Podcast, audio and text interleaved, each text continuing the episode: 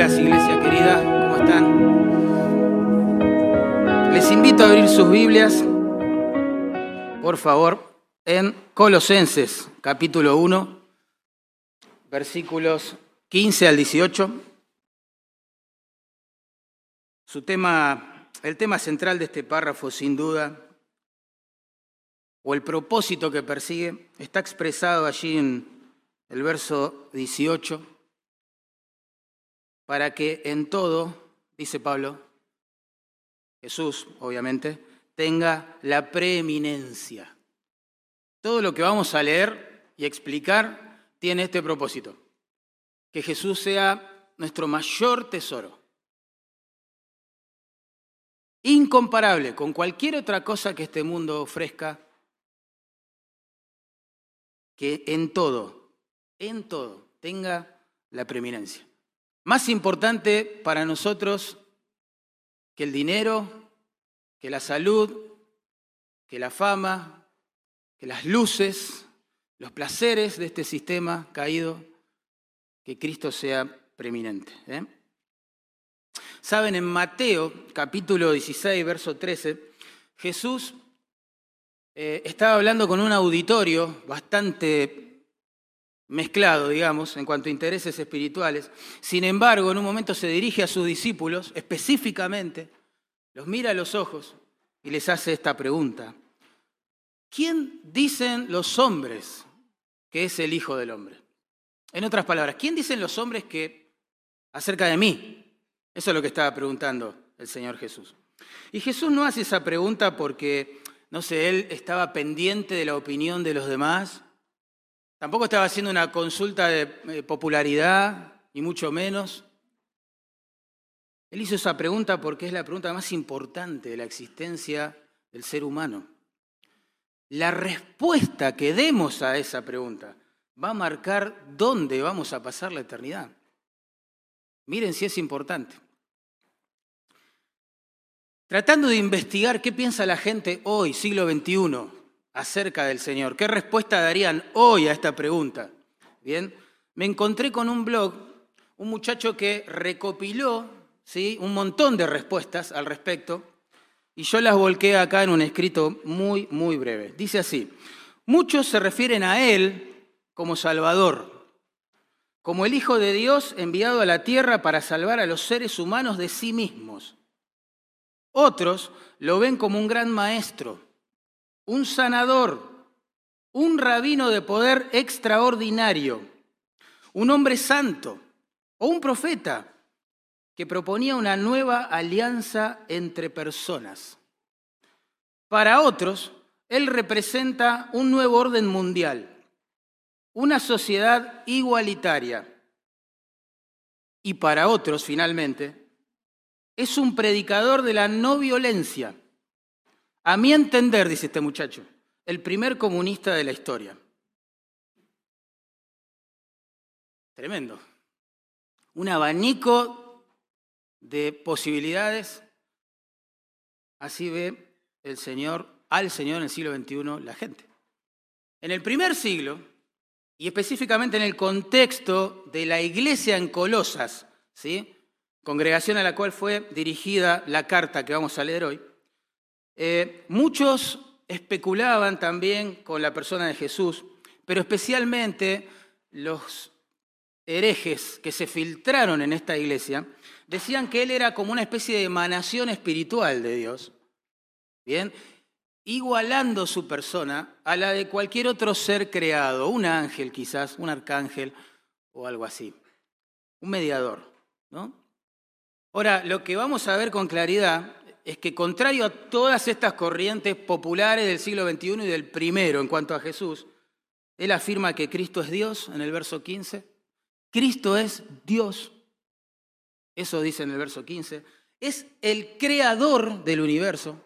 Eso lo dice en el versículo 15 al 17, 16 y 17, perdón. Y también es la cabeza de su iglesia, cosa que vemos en el verso 18. Así que podemos pensar en esto. Si Cristo es Dios, si es el creador del universo y si es la cabeza de su iglesia, entonces es obvio que debe tener la preeminencia en mi vida. ¿sí? Repito, si Cristo es Dios, si es el creador de este universo, si es la cabeza de su iglesia, debería tener la preeminencia en nuestras vidas, ¿verdad? Señor, te pedimos por favor que te glorifiques ahora, que nos muestres parte de tu gloria en este pasaje, que nos des una perspectiva, Señor, sabia, santa para vivir esta vida, para hacer de ti nuestro mayor tesoro. Porque eres digno y porque es lógico para un pueblo que ha sido redimido a precio de sangre. Te rogamos, Dios, por favor, que tú tomes tu vara y tu callado ahora y pastores nuestros corazones con tu palabra, Señor. Te lo pedimos en Cristo Jesús. Amén. Bueno, vamos a ver, desglosar esta propuesta. En primer lugar, Jesucristo es Dios, según el verso 15, revelando a Dios. Jesucristo es Dios, revelando a Dios. Dice el texto, Él es la imagen del Dios invisible. El sustantivo que ahí se traduce imagen, hermanos, implica una representación o revelación exacta. ¿sí? perfecta. Jesucristo usa esa palabra allí en Mateo 22:30 para referirse a la figura del César. ¿Se acuerdan que estaba este, inscripta en una cara de una moneda? Es cierto que la creación refleja algunos aspectos de Dios, su poder, su deidad, etcétera, ¿verdad? Su gloria. Es cierto también que el hombre creado a imagen de Dios refleja ciertos aspectos del Señor. Pero solamente a través de Cristo uno puede tener una representación perfecta y exacta, precisa, de lo que es Dios. ¿Se entiende? Por eso decimos que Jesucristo es Dios revelando a Dios. En Juan capítulo 4, verso 24, Jesús dijo que Dios, su Padre, es espíritu, por lo tanto invisible, ¿sí? e intocable para nosotros, ¿verdad? Sin embargo, el mismo Juan en el capítulo 1, verso 18, escribió lo siguiente. Dice, a Dios nadie le vio jamás. El unigénito Hijo, que está en el seno del Padre, Él le ha dado a conocer. Ahí está. A Dios nadie lo puede ver, pero su hijo nos lo presentó, nos lo explicó, es la idea. Hizo una exégesis de Dios frente a nuestros ojos. Eso está diciendo Juan. ¿Eh? Jesucristo es Dios revelando a Dios. Por eso él mismo pudo decir en Juan 14, 9, el que me ha visto a mí, ¿se acuerdan? Ha visto al Padre, exacto. Porque esa era su misión, revelar al Padre. En Colosenses 2.9, fíjense, poquito más adelante en nuestra carta, Pablo hace una declaración tremenda ¿eh? en cuanto a Jesús. Dice, en él habita corporalmente toda la plenitud de la deidad. Esto significa que Jesús es completamente Dios, ¿sí? Pero humanado. ¿Se entiende? Por eso decíamos, Jesucristo es Dios revelando a Dios. Y este, esta verdad asombrosa de que Jesucristo es mucho más que un buen rabino, un profeta, el primer comunista y todas las cosas, todas las especulaciones que hay alrededor de él, eh, la Biblia afirma que Él es Dios. Una y otra vez. Por ejemplo, cuando el ángel anuncia su nacimiento, allí en Mateo capítulo 1, verso 23, lo hace con estas palabras. Miren, dice, llamarás su nombre Emanuel, que traducido es Dios con nosotros. Jesús es Dios con nosotros. Piense un segundo en eso. Es asombroso. Dios con nosotros, en la persona de Cristo. En Juan capítulo 1, verso 1, se nos revela que en el principio, así dice el texto, ya era el verbo. O sea, el verbo es anterior al principio de todas las cosas. Eso es lo que está diciendo Juan. Si hay un principio, el verbo ya era, ya existía antes de ese principio. Y es más, dice, y el verbo era con Dios y el verbo era Dios. ¿Y cómo sabemos que esa referencia al verbo es una descripción del Señor Jesucristo, porque en el verso 14 dice que aquel verbo se hizo carne, exacto, y habitó entre nosotros, dice Juan, y vimos su gloria. Gloria como del unigénito del Padre. Claro, es una referencia al Hijo de Dios. Por eso decimos que Jesucristo es Dios, revelando a Dios. Pablo dice lo mismo allí en Romanos 9:5, cuando nos explica que a través de los judíos, eso dice el texto, según la carne, vino Cristo, el cual es Dios por sobre todas las cosas. ¡Wow! Y bendito por los siglos. En Tito capítulo 2, verso 13, Pablo está afirmando que la misma gracia que nos salvó, hermanos, nos enseña a guardar la esperanza bienaventurada y la manifestación gloriosa, escuche bien, ¿eh? de nuestro gran Dios y Salvador, Jesucristo. Más claro, imposible, ¿verdad? Imposible. Es más, en Hebreos capítulo 1, verso 3, Jesús es llamado el resplandor de la gloria de Dios. El resplandor de la gloria de Dios. Piensen un segundo en eso. Esto significa que Jesús refleja los atributos de Dios, ¿sí? Eh, la fama de Dios, el renombre de Dios, la gloria de Dios. ¿sí? De la misma manera, para hacer una comparación, que los rayos del sol reflejan a ese sol. ¿Se entiende? Es hermoso pensar esto. ¿eh? Así como los rayos solares reflejan un poquito de la gloria refulgente del sol, así como el sol o los rayos del sol acercan su calor, su, su energía, su luz a la gente, el verbo de Dios acerca la gracia y la gloria de Dios a los hombres. Porque Jesucristo es Dios revelando a Dios. Jesucristo es Dios con nosotros. Y es conmovedor pensar eso. Dios hecho hombre. Como decía un escritor antiguo, Dios en sandalias, hermano. Dios comiendo con los pecadores. Dios abrazando niños. Dios enseñando las escrituras al que quiera oír. Dios caminando con sus discípulos. Dios llorando por la muerte de su amigo Lázaro. Tremendo. Dios compadeciéndose por el dolor, la enfermedad, la miseria que el pecado trajo sobre la existencia del hombre. Dios llamando al arrepentimiento a los religiosos y moralistas, pero también a las prostitutas, a los publicanos estafadores, a los ladrones, él es Dios en carne, hermano, Dios con túnica, Dios siendo traicionado, Dios siendo azotado, Dios siendo dejándose coronar de espinas, hermano. Dios escupido en la cara. ¿Escuchaste eso? El Dios de los cielos, dejándose golpear por manos que creó. Jesús es Dios revelando a Dios. En segundo lugar, vemos allí que Jesucristo es el heredero o el primogénito, dice el texto, de toda la creación.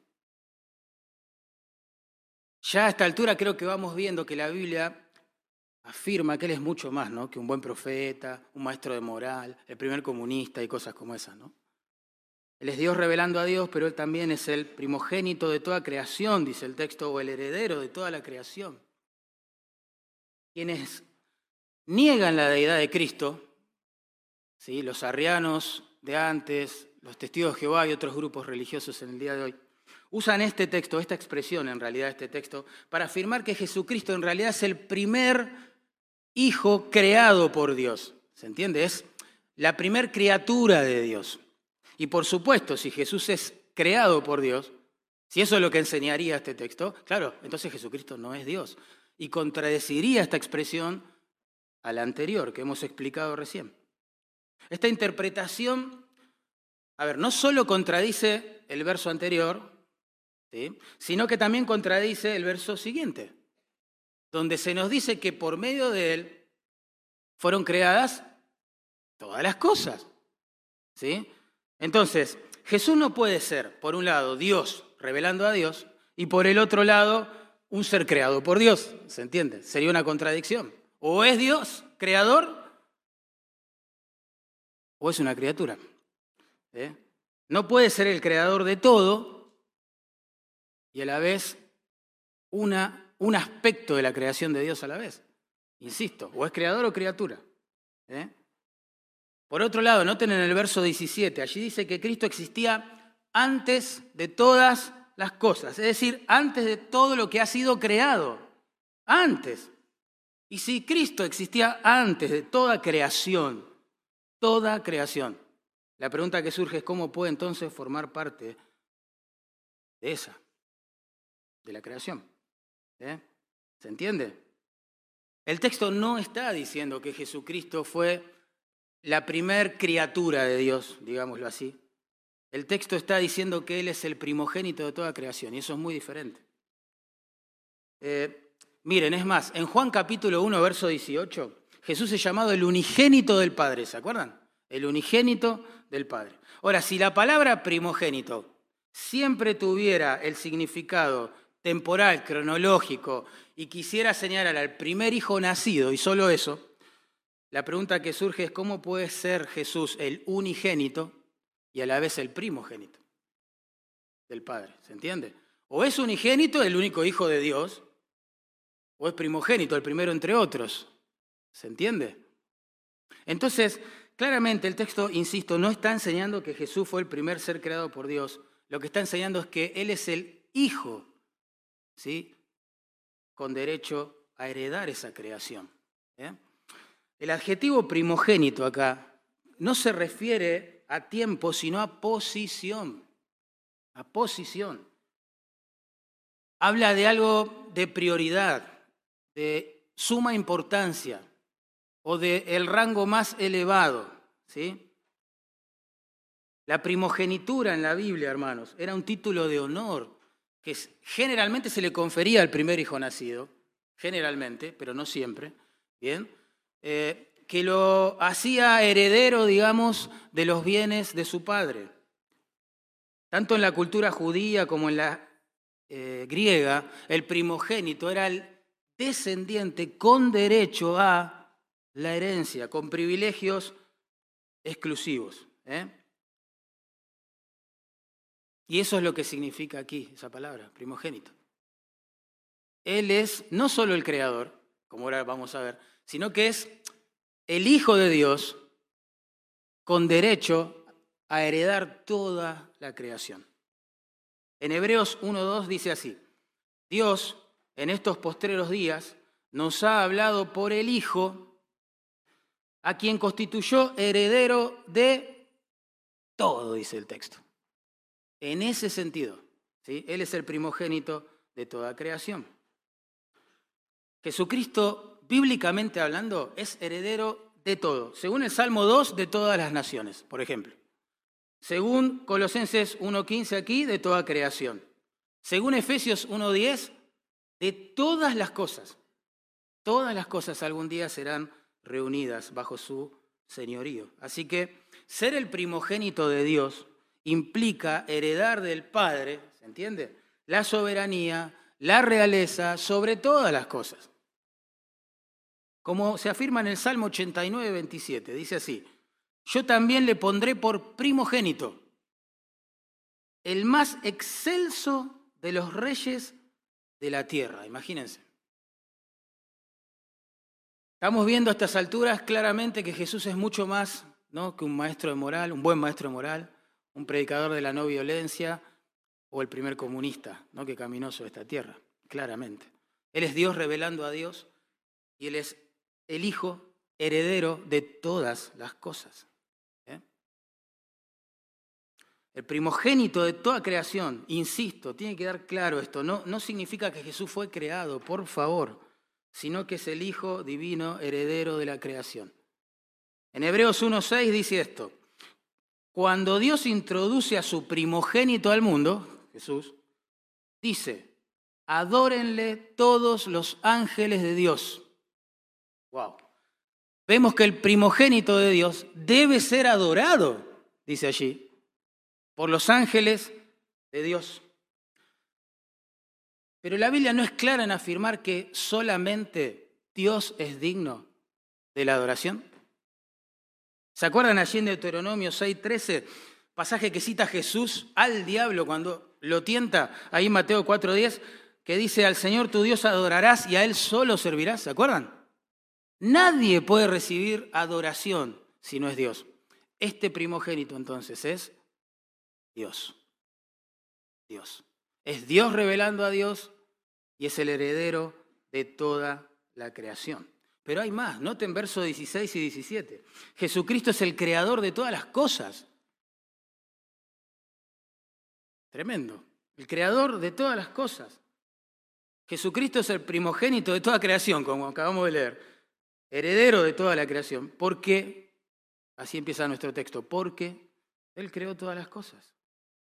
Cristo es el medio divino por el cual todo este universo llega a existir.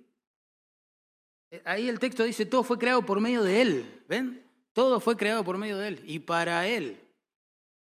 Cristo es el agente mediante el cual, digamos, la creación fue traída a la existencia. Sin Cristo no habría creación alguna. No existirías, yo no existiría, no habría nada. Solo la Trinidad existiendo en un amor y santidad perfectas. ¿Eh?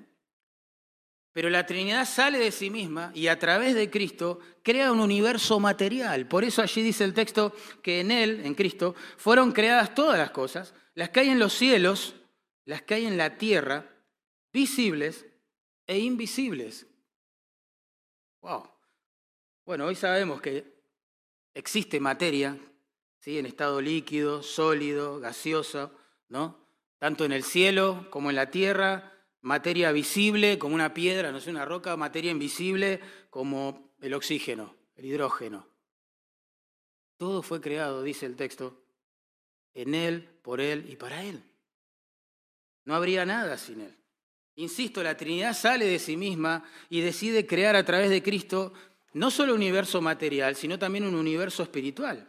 Noten, Pablo va, más allá de lo material y dice, sean tronos, sean dominios, sean principados, sean potestades.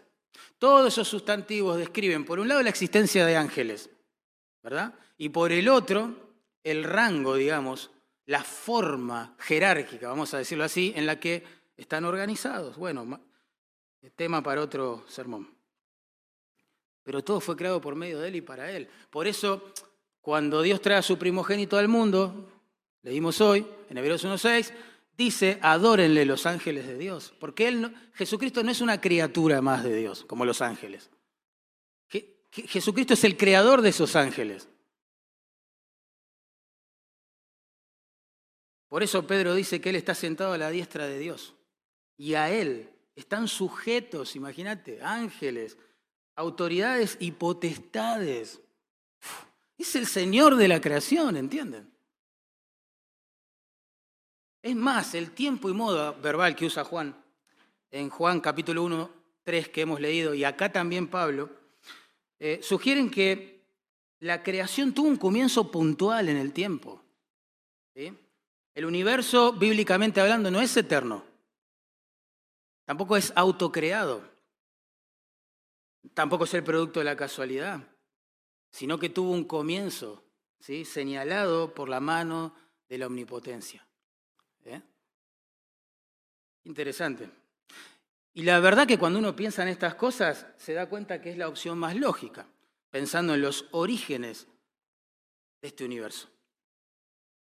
El fallecido teólogo Sproul eh, escribió mucho acerca de este tema, eh, desde el punto de vista de la fe, obviamente, y resumió de una manera hermosa este asunto puntual que estamos tratando de que la opción más lógica para dar una explicación a todo lo que existe, ¿sí? Es el Señor. Y Él lo hizo de esta forma. Dice, todo lo que existe en el tiempo y el espacio tuvo un comienzo, debió tener, perdón, forzosamente un principio. Claro, si todo tuvo un principio, debió también existir un momento en el cual nada había. Si hubo un momento en el cual nada existía, entonces hoy no tendríamos nada, porque de la nada no puede surgir nada. No se puede extraer o formar algo a partir de la nada. Porque la nada, dice él, no produce nada. Porque la nada, agrega, nos hace pensar, nada es.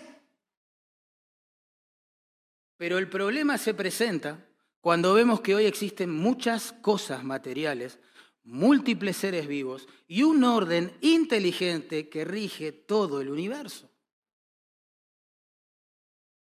Es razonable concluir, dice él, que tuvo que existir algo o alguien que no tuvo principio. ¿Pero qué? ¿O quién? La Biblia responde claramente esa pregunta, ¿no? En, su primer versículo, Génesis 1, 1. ¿Se acuerdan? En el principio creó Dios, ahí está el ser increado, creó Dios los cielos y la tierra. Yo creo que ese versículo no solo es una sana afirmación teológica, obvio, para los creyentes, sino que también es una respuesta bastante racional al dilema del origen de todas las cosas. ¿Qué es más fácil pensar? ¿En algo increado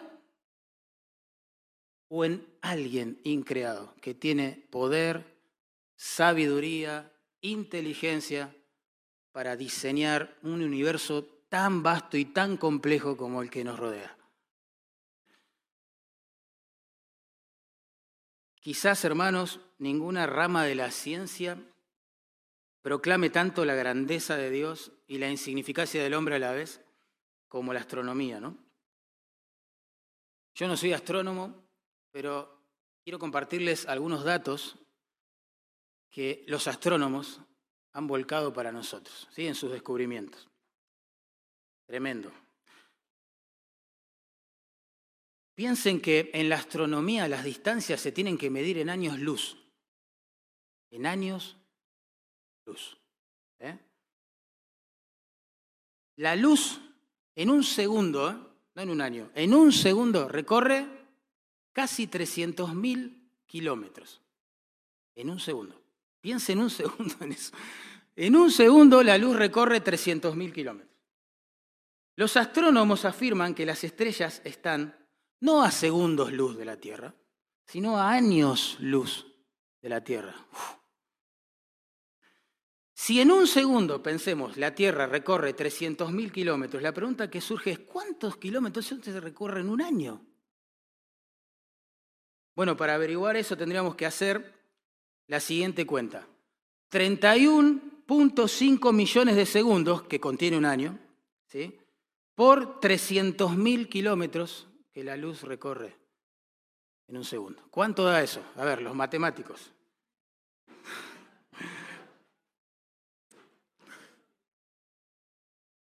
Impresionante, pero ¿querés asombrarte más de la grandeza del Señor todavía? Las estrellas, hermanos, no están a un año luz de distancia de la Tierra. Asombroso. En el caso de Icarus, así la bautizaron, ¿no? Icarus está, escucha esto, ¿eh? a 9 mil millones de años luz.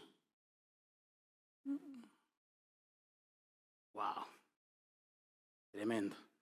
Otra estrella que la bautizaron como Betelgeuse tiene un diámetro de 160 millones de kilómetros. 10.000 veces el planeta Tierra. Uf, ya me perdí yo con todo esto, pero... La estrella más cercana a la Tierra, que bautizaron como Alfa de Centauro, está ubicada a unos 38 trillones, trillones de kilómetros de la Tierra. Y solo en nuestra galaxia, la Vía Láctea, ¿no? que hemos aprendido en el colegio, está ubicada, eh, perdón, abarca más o menos unos ¿Cuántos cientos billones de estrellas? Tremendo. ¿Querés asombrarte más? Los astrónomos afirman que hay millones de galaxias en nuestro universo. Calculan que, calculan, obvio, que el número aproximado de estrellas en nuestro universo sería de 10 elevado a la 25. Pone un 10, 25 ceros y ahí tenemos más o menos, más o menos la cantidad de estrellas que el Señor puso en este universo para glorificar su nombre, para que el hombre se dé cuenta que Él existe y que debería buscarle de todo corazón. Tremendo nuestro Señor. A la luz de este pasaje, claro, entendemos por qué es que en los evangelios el Señor Jesús humanado habla y el mar enmudece y se calma la tormenta y salen los demonios y las enfermedades se sanan. Claro, si es el creador de este universo y de todas las cosas. Y eso es lo que Pablo nos quiere hacer pensar. Él es mucho más que una emanación de Dios, como decían en el siglo I estos herejes. Él es mucho más que el primer comunista o socialista, un maestro de moral, y de la no violencia, Él es mucho más que eso. Él es Dios revelando a Dios. Él es el heredero de todo este universo. ¿sí? Él es el creador también. Pero Él no fue solo el medio para que este universo llegara a existir, sino que es la meta también por el cual existe. Asombroso, noten, Pablo dice que todo fue creado por Él ¿verdad? Y para Él, para Él. Tremendo. Hoy lo leímos, Hebreos 1.2 dice, Dios en estos postreros días nos ha hablado por el Hijo, a quien constituyó heredero de todo, hermano. Cristo es el heredero de toda nación, según el Salmo 2, verso 8, de toda creación, como vemos acá, pero Efesios capítulo 1, verso 9 va más allá, dice, Dios quiso darnos a conocer el ministerio de su voluntad, el misterio de su voluntad. Y no dice cuál es el misterio de su voluntad, que Dios quiso darnos a conocer. El versículo 10 lo explica, Efesios 1, 10. Dice, reunir todas las cosas en Cristo en la dispensación del cumplimiento de los tiempos, así las que están en los cielos como las que están en la tierra. Ese es el misterio de la voluntad de Dios. ¿Cuál es el plan? Reunir todas las cosas creadas bajo la autoridad y el señorío de Jesús. Imagínense, un día, hermanos, un día, llegará pronto, en el tiempo de Dios, la nueva creación que Él hará, cielos nuevos, tierra nueva, su pueblo redimido todos quedarán unificados por completo bajo su señoría. Tan pronto como se ha quitado del universo todo vestigio, digamos, de, pecado, sean juzgados y condenados justamente sus enemigos, el Señor establecerá su reino eterno y allí florecerá una santa, dulce, e ininterrumpida comunión entre Él y su pueblo. Será adorado por los siglos de los siglos. Y cuando uno lee esto se pregunta, ¿no? Bueno, Señor, viste las noticias, ¿no? o sea, ¿cuándo? ¿Cuándo? ¿Cuándo vas a, a poner fin al pecado, Señor? ¿Cuándo vas a poner fin a la injusticia, Señor? ¿Y a la persecución que sufre tu pueblo? ¿Cuándo, Señor? ¿Hasta cuándo tendremos que convivir con la enfermedad, con el dolor, con el llanto, con la muerte? Con la muerte. ¿Hasta cuándo tendremos que seguir luchando con nuestro propio pecado y torpezas y con una comunión que se interrumpe por nuestra humanidad?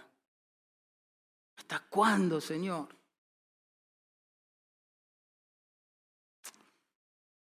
Tremendo, ¿no? Uno anhela, anhela ese día, pero el Señor es paciente para con nosotros, dice 2 Pedro 3.9, no queriendo que ninguno perezca, sino que todos procedan. Arrepentimiento.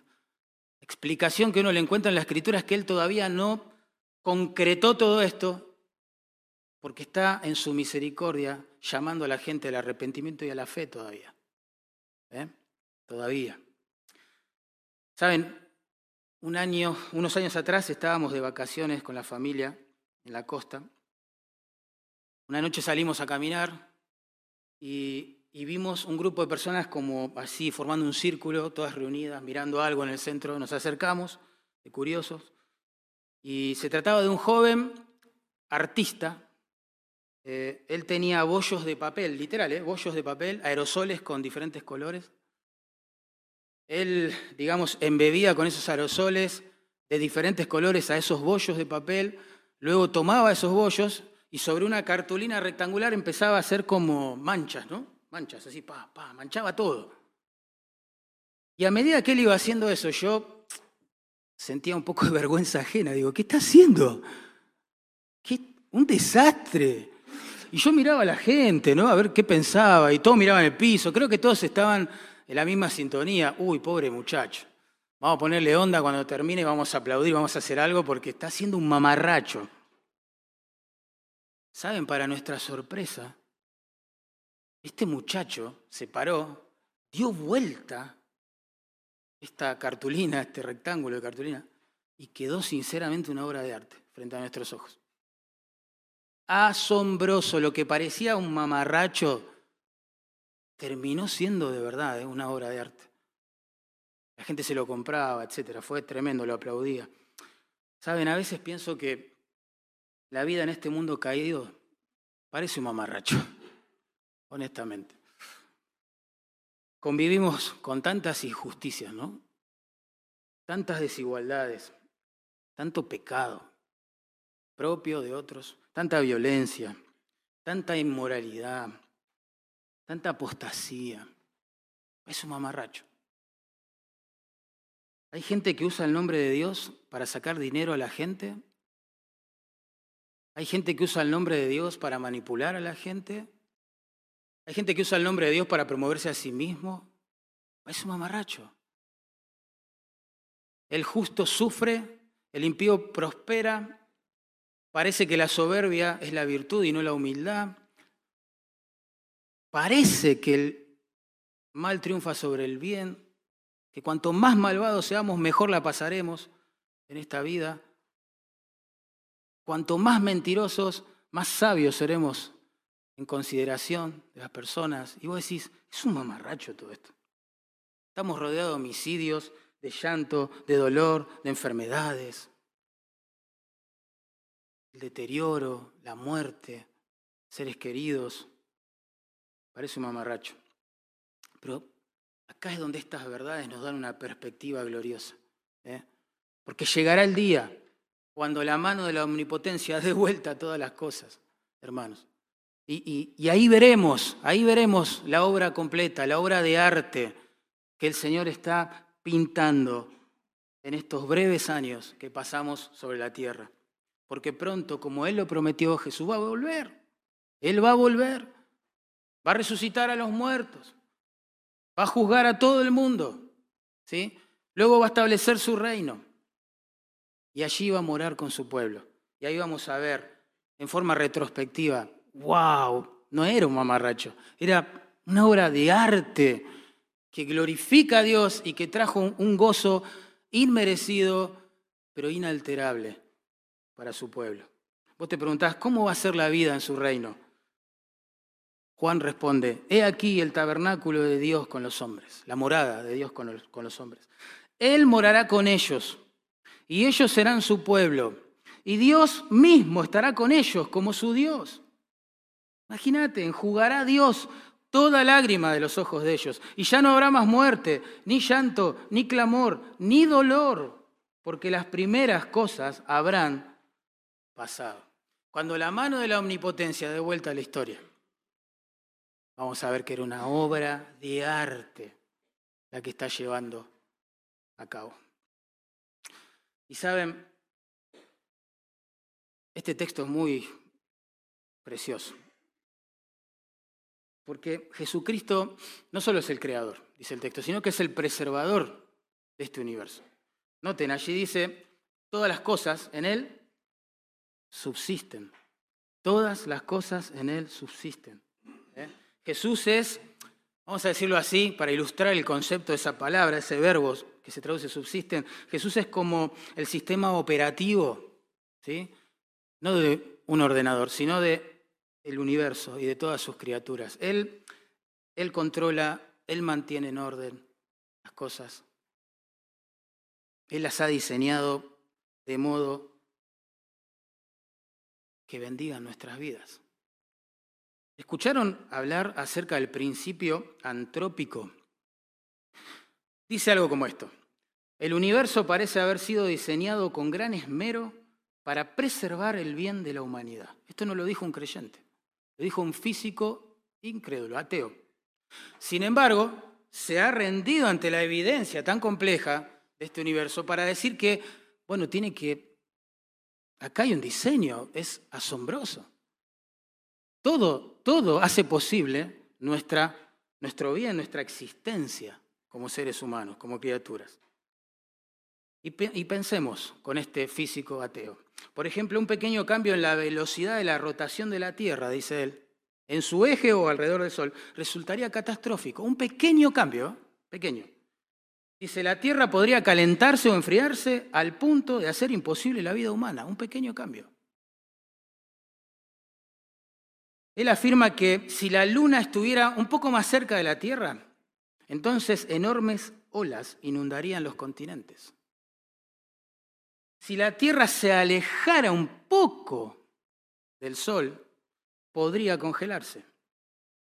Si se acercara un poquito, podría arder. Una pequeña variación en la composición de los gases de la atmósfera, dice este hombre, sería letal para la vida humana. Una pequeña variación sería letal para la vida humana. Un leve cambio, dice él, en la masa del protón resultaría en la desintegración de los átomos de hidrógeno llevando este universo a la destrucción.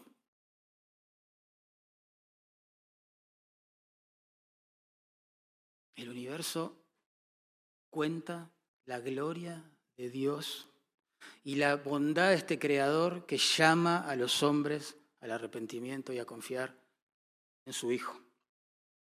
Todo el tiempo. Cristo no es que se limitó a iniciar la creación y luego la abandonó a su suerte. ¿Se entiende? No, Él está ahí, sustentando. Día tras día, hermano, día tras día, está preservando el universo para el bien también de aquellas personas que no lo aman, que no buscan su gloria, que no le dan gracias, que honran a las criaturas antes que al Creador, que adoran ídolos antes que al Señor del universo. Para ellos también. Él hace salir su sol sobre justos e injustos, dijo nuestro Señor. ¿Eh? Y cuando el, salmista, allí en el Salmo 8, contempla los cielos y dice, oh, wow, Señor, qué grande es tu nombre en toda la tierra, ¿no? También se maravilla porque Dios tiene enemigos en esta tierra. ¿Eh? Y dice, por causa de tus enemigos, Dios, dice el salmista, por causa de tus enemigos. ¿eh? hiciste que la alabanza a tu nombre se perfeccione por las criaturas, ¿no? Por causa de tus enemigos. Y uno dice, wow, Dios tiene enemigos en el mismo universo que Él creó. ¿Por qué Dios permite la existencia de pequeñas criaturas que día tras día van blasfemando, negando o pisoteando su nombre? ¿Por qué? ¿Por qué? ¿Cómo puede Él soportar a personas que escuchan el Evangelio, el amor de su Hijo manifestado en la cruz una y otra vez y lo rechazan? ¿Cómo soporta eso Dios? ¿Cómo puede el Señor tolerar la existencia de personas aún dentro de las iglesias, hermanos, que menosprecian su palabra? Que bostezan cuando se alaba, se exalta su nombre que piensan en cualquier otra cosa cuando se está adorando su nombre. O que usan su nombre, peor, dentro de las iglesias, para comerciar, para manipular. ¿O cómo puede ser que el Señor de esta creación tolere que dentro de su iglesia, ¿no? Haya apóstatas, falsos maestros, personas con doble vida, hacedores de maldad, que profesan conocer a Dios y con sus hechos lo niegan. ¿Cómo puede ser? Y volvemos una y otra vez a la cita de Pedro. Él es paciente para con todos, no queriendo que ninguno perezca, sino que todos procedan. Es mucho más, ¿no? El Señor Jesús que un predicador de la no violencia, ¿verdad? Primer comunista, un profeta, un rabino, sabio. Él es Dios revelando a Dios. Él es el heredero de este universo. Él es el creador de este universo.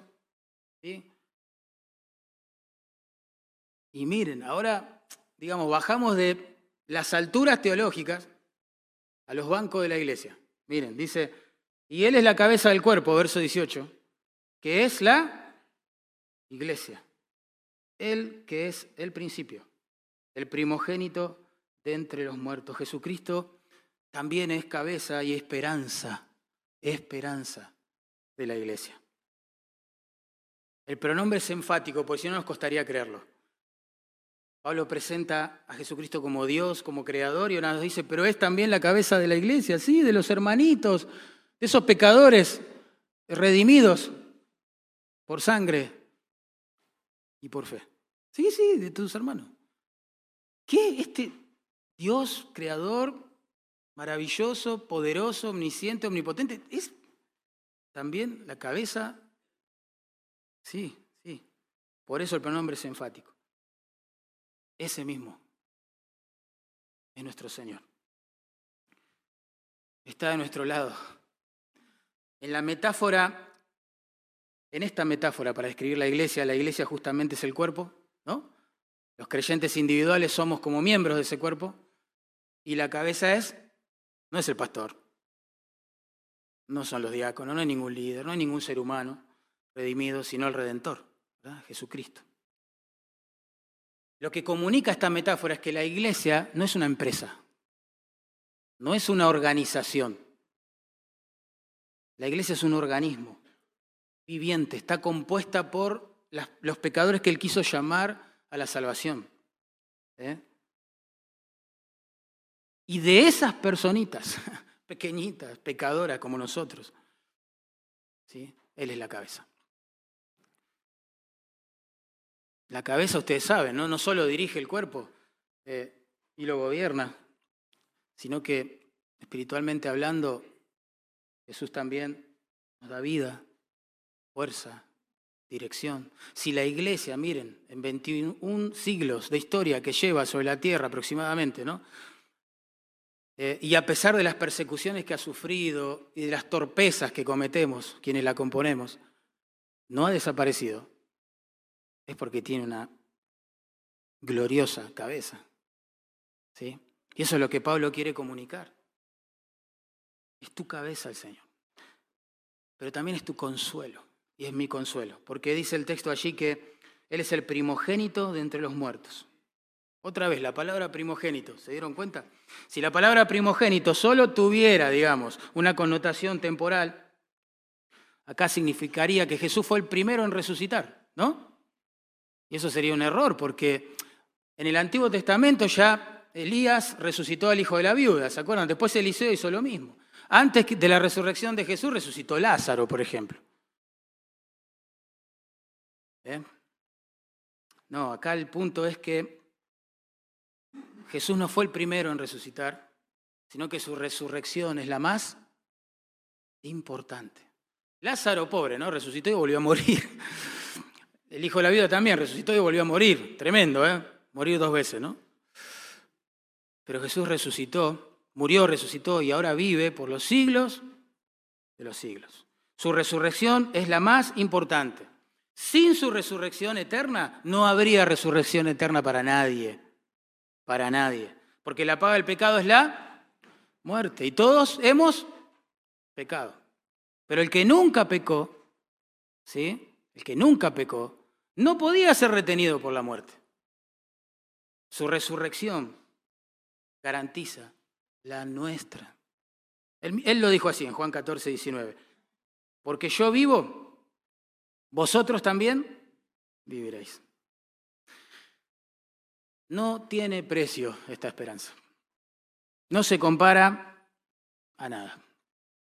Ustedes saben, todos creo lo hemos experimentado, la muerte, la muerte de un ser querido es abrumadora. Abrumadora. En marzo del año pasado, el 10 de marzo, tuve que ver el cuerpo sin vida de mi madre, pero el 9 de marzo, el día anterior, yo estaba hablando con ella.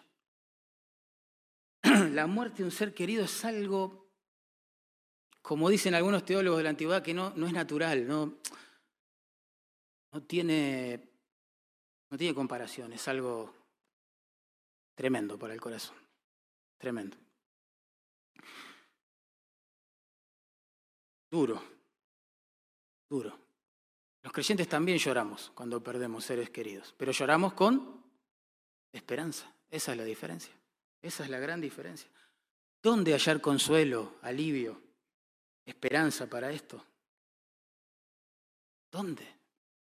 ¿Quién te puede dar eso en este mundo? Nadie. Nadie. Mi papá decía un refrán siempre, antes de que el Señor lo salvara, decía, todo tiene solución menos la muerte, decía él, ¿no? ¿Escuchaban ese refrán? Es desesperante vivir así. Piensen en eso un segundo. Es desesperante. ¿Cómo que? ¿En serio? O sea, la vida entonces de qué se trata acá en la Tierra. ¿Qué es esto? Una broma biológica de mal gusto. ¿Qué es esto? Estamos, no sé, 50, 60, 70, los más afortunados, ¿no? Años sobre esta tierra, solo para morir y que se termine todo. Eso es todo. Bueno, Jesús en Juan 11, 25, interesante, en el contexto de un velorio, el velorio de su amigo Lázaro, hizo una gran promesa a sus discípulos. Él les dijo, el que cree en mí, ¿se acuerdan? Aunque esté muerto, ¿qué? Vivirá. Ahora yo también puedo decir eso, ¿no? Se murió alguien y digo, bueno, tranquilo, vos crees en mí y vas a volver a vivir y sería, me tendrían que internar en un neuropsiquiátrico. Pero el Señor no solo dijo eso, sino que para demostrar que esto es así, ¿qué hizo con Lázaro? Con el muerto cuyo cuerpo ya hedía, dice la Biblia. ¿Qué hizo? Lázaro, ¿se acuerdan? Ven fuera, ven fuera. Y el muerto, dice el texto, salió, salió de su tumba, imagínate. Cualquiera puede decir, sí, después de la muerte hay vida. Pero el Señor comprueba que es así. Su tumba vacía también comprueba que es así. La ausencia de su cuerpo inerte, supuestamente, también comprueba que es así. Hermanos, ¿saben qué fácil era desbaratar el cristianismo en el primer siglo? Todo el mundo estaba pendiente de lo que iba a pasar ahí en Jerusalén con la tumba de este hombre, que dijo que al tercer día iba a resucitar, que tenía una guarda romana sellando la tumba. Todo el mundo, che, ¿será verdad? No, no creo, debe ser un mentiroso. Bueno, era el comentario, el rumor de todo el mundo. Qué fácil hubiera sido desbaratar al cristianismo. Saquemos el cuerpo sin vida de la tumba, pasémoslo en carretilla, mostremos, mira, acá está tu Mesías. Pero claro, la tumba vacía, la ausencia de rastros ¿sí? Eh, químicos, si querés, de un cuerpo sin vida del Mesías, no comprueban que Él resucitó, hermano y que esta esperanza es cierta. Es cierta. El que cree en mí, aunque esté muerto, ya, qué precioso. Esto produce el mayor de los consuelos. El mayor de los consuelos. Trasciende este mundo, esta vida, el cementerio, el velorio. Es el mayor de los consuelos. Pensá, si esta vida fuera todo, hermano, pensá un segundo. Todo, todo fuera esta vida. Ante las pérdidas, las injusticias, el dolor, la enfermedad crónica, las discapacidades, bueno, etcétera. La persecución que termina con la vida de nuestros hermanos en otra parte del mundo. ¿Qué, qué es todo eso? No tendría sentido. ¿Qué consuelo le damos a esas personas? Si Jesucristo no resucitó, como dijo Pablo, vana es nuestra fe. Somos testigos mentirosos de un Dios que no existe. Así habla Pablo. Aún estamos en nuestros pecados, decimos que fuimos perdonados, pero seguimos en nuestro pecado. Y los santos fallecidos, nuestros hermanos queridos que ya han partido con el Señor, en realidad están muertos, chao, en la inexistencia. Y punto. Pero si Cristo resucitó, pronto resucitaremos con Él. Entonces, esta vida no lo es todo, hermanos. Y lo mejor para el creyente está en el futuro. Por eso, hermano, cuando te troque atravesar esos valles oscuros, donde la mano de la providencia amorosa te lleve, recordá esto, recordá esto. Pronto vamos a ver el Señor. Cuando veas que el impío prospera, ¿no? Y el justo es perseguido, sufre, etc. Tranquilo. Pronto vamos a ver al Señor. Cuando te cueste orar, cuando te cueste meditar en las escrituras y te sientas como cansado de esa lucha, ya te sientas tentado a, bueno, a vivir en forma superficial, a tirar la toalla espiritual. Ánimo, recordá, pronto vamos a estar con el Señor. Bueno, es más, si caíste en pecado y te duelen las consecuencias